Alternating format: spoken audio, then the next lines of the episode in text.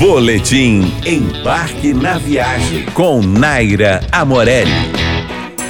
Cruzeiros podem ser maneiras interessantes de cruzar oceanos e rios, mas somente se isso fizer parte do seu perfil. Um cruzeiro é uma experiência de resort ambulante, geralmente com boa comida para todos os gostos, boas instalações e entretenimento inesgotável. Se esta for sua praia, ótimo, porque a relação custo-benefício costuma ser bem interessante. Mas se o seu interesse estiver nos destinos e não no trajeto ou nas comodidades, esqueça. As paradas costumam durar 8 horas em média, tempo em geral insuficiente para conhecer de verdade o local. Agora, se você curte mesmo a vibe vidão e alto mar, aproveite para pesquisar as travessias oceânicas no início e no final das temporadas aqui no Brasil. Muitas vezes, as tarifas são infinitamente mais baratas e ainda dão descontos ou gratuidade para o segundo passageiro. E de quebra, você conhece várias cidades pelo mundo até chegar ao seu ponto de desembarque. Para mais dicas sobre turismo, siga nosso Instagram, arroba Embarque na Viagem.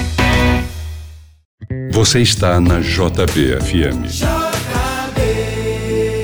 99,9.